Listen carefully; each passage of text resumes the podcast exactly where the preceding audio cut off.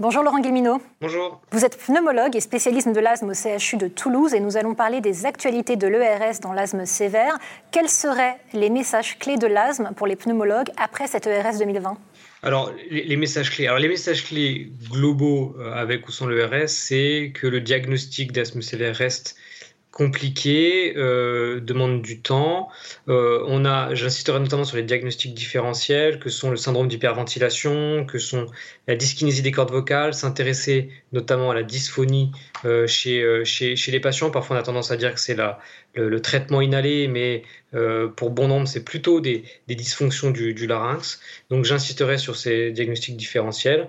Et puis, euh, après, pour ce qui est euh, des, des, des retours de, de l'ERS, euh, c'est vrai qu'on a, on a eu des, des, pistes thérapeutiques qui sont intéressantes, comme le, le, qui est un inhibiteur de tyrosine kinase qui, est, qui, est, qui a montré son efficacité dans une étude de phase 3, donc qui est probablement un, traitement qui va arriver sur le marché qu'on va utiliser.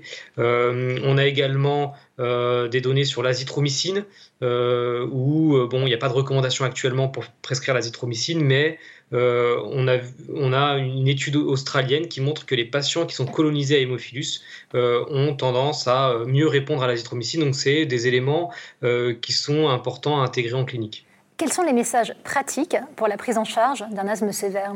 Alors, toujours difficile de, dégager des messages pratiques parce que c'est vrai qu'il y a beaucoup de, données un peu fondamentales. Euh, il y a des données notamment de protéomique, de transcriptomique. On n'a pas la possibilité euh, d'appliquer euh, cela. Après, pour ce qui est de l'application pratique, il y a l'étude Comet avec le, le, mépolizumab, où on voit qu'au bout de trois ans de traitement par mépolizumab, qui est un traitement TL5 dans l'asthme sévère, on a euh, quand on arrête le traitement, on a plus de patients qui ont tendance à avoir une aggravation de leur asthme quand ils arrêtent le mépolizumab par rapport à ceux qui poursuivent, mais tout de même, on a quand même un certain nombre de patients qui ont un asthme qui reste stabilisé malgré l'arrêt du mépolizumab, donc on a besoin euh, d'identifier ces patients-là euh, en, pratique clinique.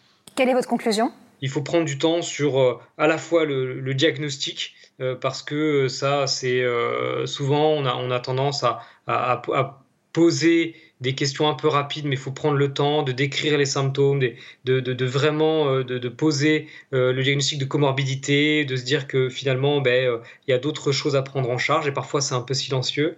prendre son temps sur l'évaluation, prendre son temps sur aussi la durée de, traitement, parce que on sait que l'arrêt prématuré des traitements chez les patients répondeurs n'est pas une bonne chose, et également savoir arrêter les traitements chez des patients qui ne répondent pas. Donc se poser des questions régulièrement, de se dire ah bah là le traitement doit être arrêté parce que euh, le patient répond pas ou là il, faut continuer parce que ça marche très bien.